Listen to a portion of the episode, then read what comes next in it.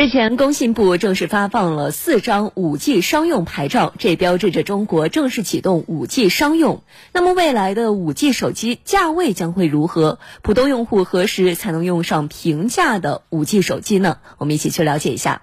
在北京几家营业厅的 5G 体验区内，记者看到。包括华为、中兴、vivo 等不同品牌正在展示多款新机型。咨询五 G 的客户还是挺多的，现在越来越多了。尤其是有了五 G 展示之后，大家比较关心的还是五 G 什么时候可以正式用到啊？然后终端的一些情况。据了解，这些手机大多将在年内陆续上市销售，但目前定价都较为昂贵。现在五 G 的终端呢，应该说在快速的成熟过程中，我觉得明年一定会推出，呃，千。级的，比如说一千到两千这样的这个终端。业内人士认为，随着整个产业链成熟，终端规模化应用，，5G 手机的价格将逐步下降，不会影响到用户增长速度。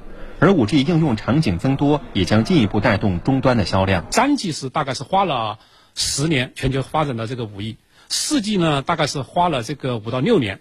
大家预计啊，对 5G 可能只需要两到三年。就会发展到五亿用户。业内人士认为，由于中国的单一市场规模全球最大，因此牌照发放后，无论是终端还是基站设备，整个五 G 产业链都将加速成熟。